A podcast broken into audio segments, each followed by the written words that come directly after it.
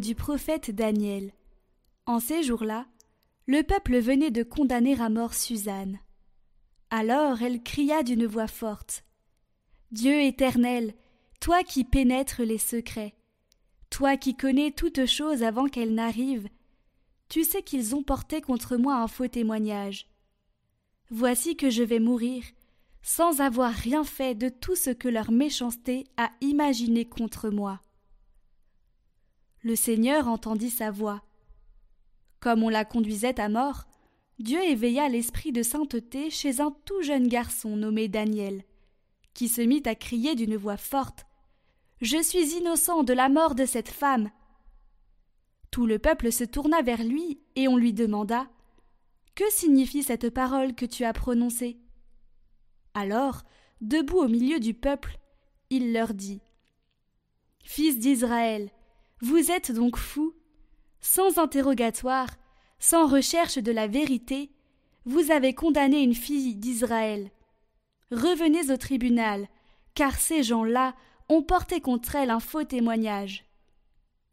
Tout le peuple revint donc en hâte, et le collège des anciens dit à Daniel Viens siéger au milieu de nous, et donne-nous des explications. Car Dieu a déjà fait de toi un ancien. Et Daniel leur dit Séparez-les bien l'un de l'autre. Je vais les interroger.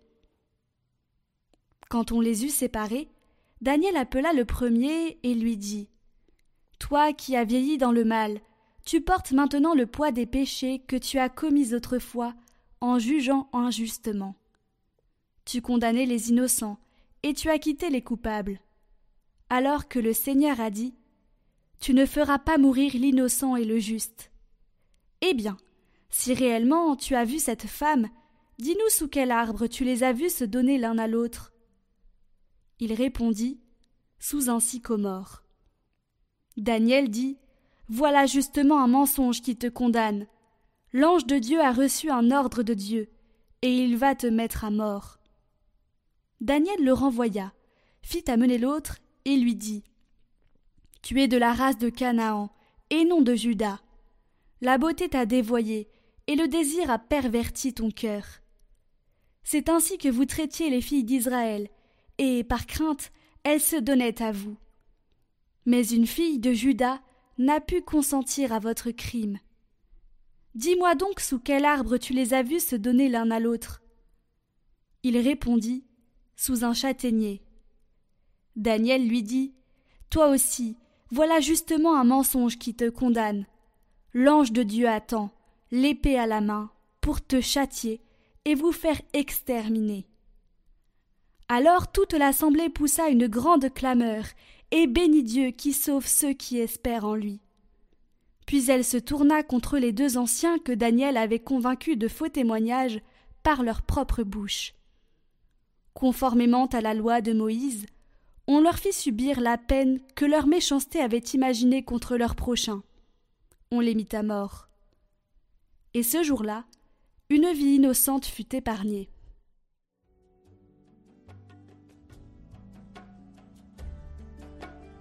Si je traverse les ravins de la mort, je ne crains aucun mal, car tu es avec moi, Seigneur. Le Seigneur est mon berger, je ne manque de rien. Sur des prés d'herbes fraîches, il me fait reposer. Il me mène vers les eaux tranquilles et me fait revivre. Il me conduit par le juste chemin, pour l'honneur de son nom. Si je traverse les ravins de la mort, je ne crains aucun mal, car tu es avec moi. Ton bâton me guide et me rassure. Tu prépares la table pour moi devant mes ennemis. Tu répands le parfum sur ma tête. Ma coupe est débordante. Grâce et bonheur m'accompagnent tous les jours de ma vie. J'habiterai la maison du Seigneur pour la durée de mes jours.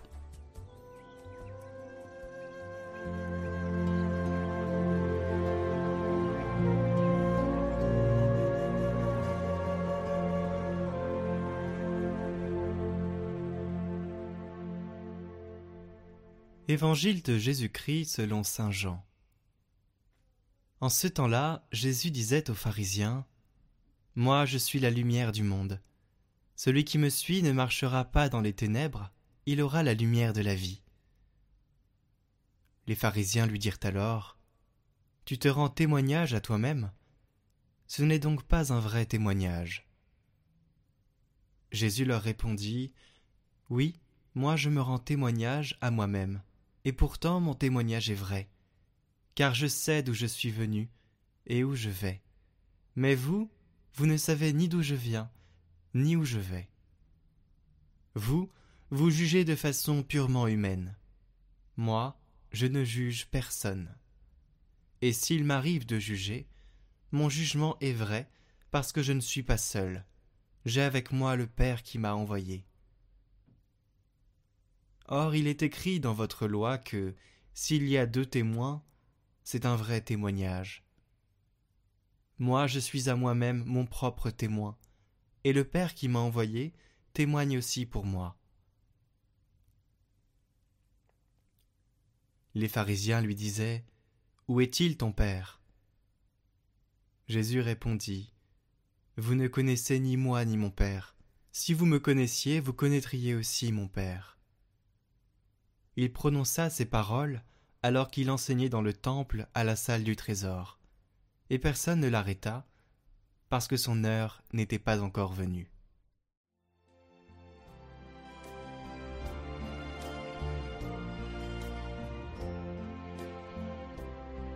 Avec quelle espérance aller à la rencontre du Christ?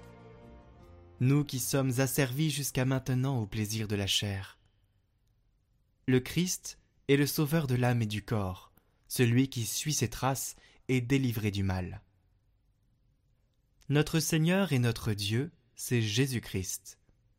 L'intelligence qui le suit ne demeurera pas dans les ténèbres. La lumière de l'âme, c'est la sainte connaissance. L'insensé qui en est privé chemine comme dans les ténèbres. Celui qui aime Jésus sera délivré du mal, et celui qui le suit verra la vraie connaissance. Il cherche les raisons de Dieu, celui qui le vénère et il les trouve, celui qui est épris de la vérité. Le Seigneur soutient dans sa compassion tous ceux qui tombent, et il redresse tous ceux qui ont été renversés. L'étude des paroles de Dieu enseigne la connaissance de Dieu à celui qui cherche en vérité, avec désir et piété. Celui qui écoute le Christ s'éclaire, et celui qui l'imite se redresse. Le Christ notre Seigneur et notre Dieu, c'est Jésus, lequel nous a donné la foi en lui, qui nous mène à la vie.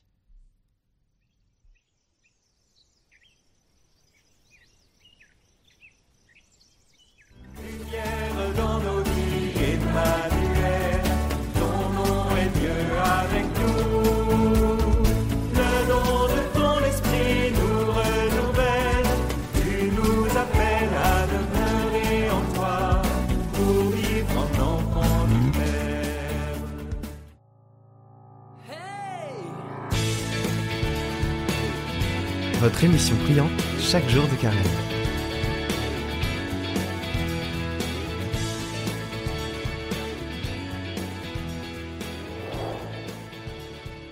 Bonjour à tous, amis de Catoglade. Je suis le Père Sébastien Thomas, euh, prêtre du diocèse de Pontoise. Peut-être que certains d'entre vous me connaissent puisque j'ai eu la joie de faire les homélies du dimanche pendant toute l'année dernière.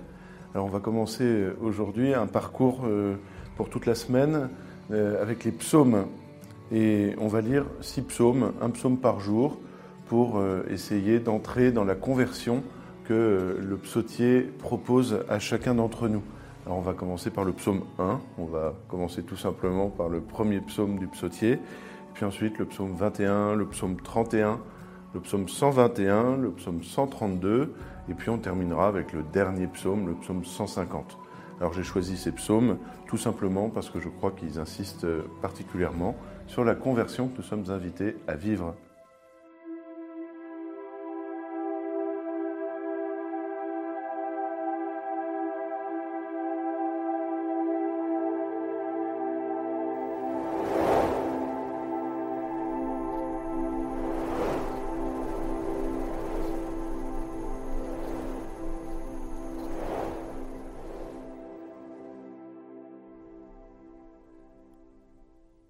Psaume 1 Heureux est l'homme qui n'entre pas au conseil des méchants, qui ne suit pas le chemin des pécheurs, ne siège pas avec ceux qui ricanent, mais se plaît dans la loi du Seigneur et murmure sa loi jour et nuit. Il est comme un arbre planté près d'un ruisseau, qui donne du fruit en son temps, et jamais son feuillage ne meurt. Tout ce qu'il entreprend réussira. Tel n'est pas le sort des méchants. Mais ils sont comme la paille, balayée par le vent. Au jugement, les méchants ne se lèveront pas, ni les pécheurs au rassemblement des justes. Le Seigneur connaît le chemin des justes, mais le chemin des méchants se perdra. En ce premier jour, nous lisons le psaume 1, et la phrase du jour est tirée de ce psaume. Il est comme un arbre planté près d'un ruisseau qui donne du fruit en son temps, et jamais son feuillage ne meurt.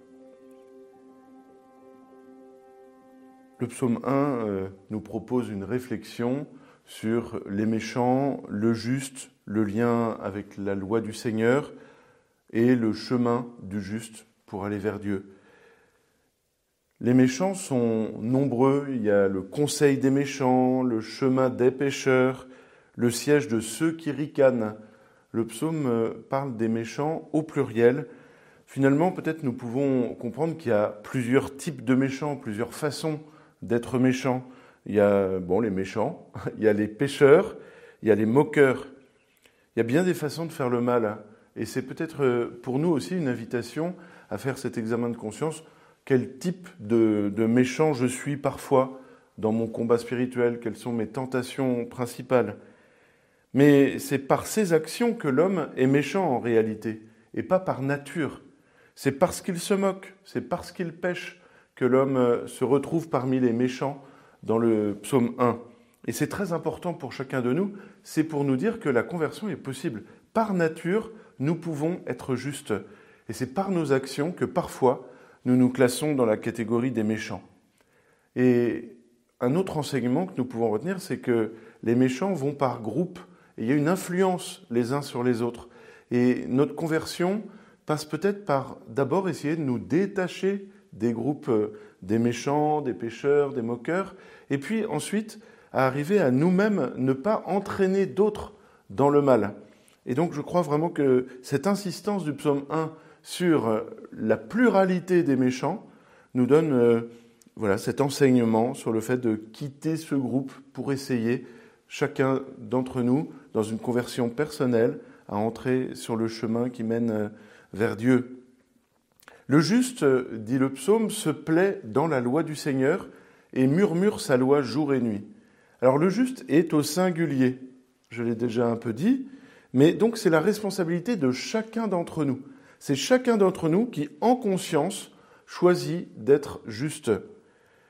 On pourra avoir de bonnes influences autour de nous, mais personne ne se convertira à notre place. Et c'est un enseignement vraiment très important, je crois, là aussi. Autant on peut être entraîné à faire le mal, autant pour faire le bien, il faut le décider soi-même. C'est finalement la liberté de chacun d'entre nous, la liberté de chaque personne qui est en jeu, et c'est pour cela que le psaume 1 parle du juste au singulier. Alors, que fait d'abord le juste? Eh bien, il se plaît dans la loi du Seigneur, il trouve son plaisir dans la loi, et il n'agit pas d'abord par contrainte. La loi n'est pas d'abord quelque chose qui s'impose à nous, des interdits qui s'imposeraient à nous. Non, nous sommes invités à y trouver notre plaisir, à y trouver notre joie. Pourquoi? Eh bien parce que la promesse de Dieu précède toujours la loi. Dieu donne la loi à son peuple parce qu'il a fait alliance avec lui. Et les interdits qui sont inscrits dans le décalogue, tu ne tueras pas, tu ne commettras pas l'adultère, etc., sont en réalité une loi d'alliance, une loi de promesse. Et le juste murmure la loi jour et nuit cela veut dire que nous avons à mettre en œuvre une fidélité quotidienne, à essayer vraiment les uns et les autres, tous les jours, de méditer la loi de Dieu, d'essayer de l'appliquer dans notre vie. Et finalement, le juste est heureux. C'est le premier mot du psaume, c'est même le premier mot de tout le psautier. Heureux l'homme qui n'entre pas au conseil des méchants, etc. L'homme qui est juste est heureux. Et la définition du bonheur selon le psaume 1, c'est le don qui est fait à celui qui est fidèle et obéissant à Dieu. Et ce lien que nous avons avec la loi du Seigneur doit être un lien de confiance et pas un lien de méfiance ou un lien de crainte, mais un lien de confiance en sachant que cette loi est bonne pour nous. Et finalement, nous comprenons que c'est la loi qui dessine ce chemin, le chemin des justes que Dieu connaît, alors que le chemin des méchants se perdra. La loi, je crois qu'elle est d'abord comme une série de bougies qui marquent le bord du chemin dans la nuit. Vous avez déjà marché certainement dans un chemin euh, de forêt ou dans un grand jardin la nuit, et puis on est bien content d'avoir des petites bougies au long du chemin parce qu'autrement on risque de se perdre. Eh bien, je crois que les, éléments de la loi, en particulier dans les dix commandements, sont comme des bougies au bord du chemin. Il ne s'agit pas de barbelés ou de lignes électriques qui nous feraient, qui nous feraient mal, d'abord quand on sortirait du chemin parce qu'on aurait désobéi à Dieu, mais non plutôt justement de bougies qui nous indiquent le chemin. À l'extérieur de ce chemin, on est perdu. C'est pour cela que le chemin des méchants se perdra. Sur ce chemin qui est indiqué par la loi du Seigneur que nous méditons jour et nuit, eh bien, en effet, Dieu connaît ce chemin. Jésus, plus tard, dira même Je suis le chemin et la vérité et la vie. Eh bien, c'est ce chemin-là qui mène à Dieu que le Seigneur connaît, qui est le chemin des justes. Alors, tout simplement, à la fin de ce premier enseignement, eh prenons le temps d'essayer de reconnaître dans notre vie ce chemin qui est tracé par la loi. Et pour notre prière, nous pouvons reprendre un texte que je trouve très beau, un texte de Saint Augustin, qui nous parle de ce chemin. Dès maintenant, donc, mes frères, chantons non pour agrémenter notre repos, mais pour soutenir nos labeurs, comme on chante sur la route. Chante, mais marche. Soutiens ton labeur en chantant. N'aime point la paresse. Chante et marche. Que veut dire marche? Progresse, progresse dans le bien, progresse dans la vraie foi, progresse dans la sainteté, chante et marche.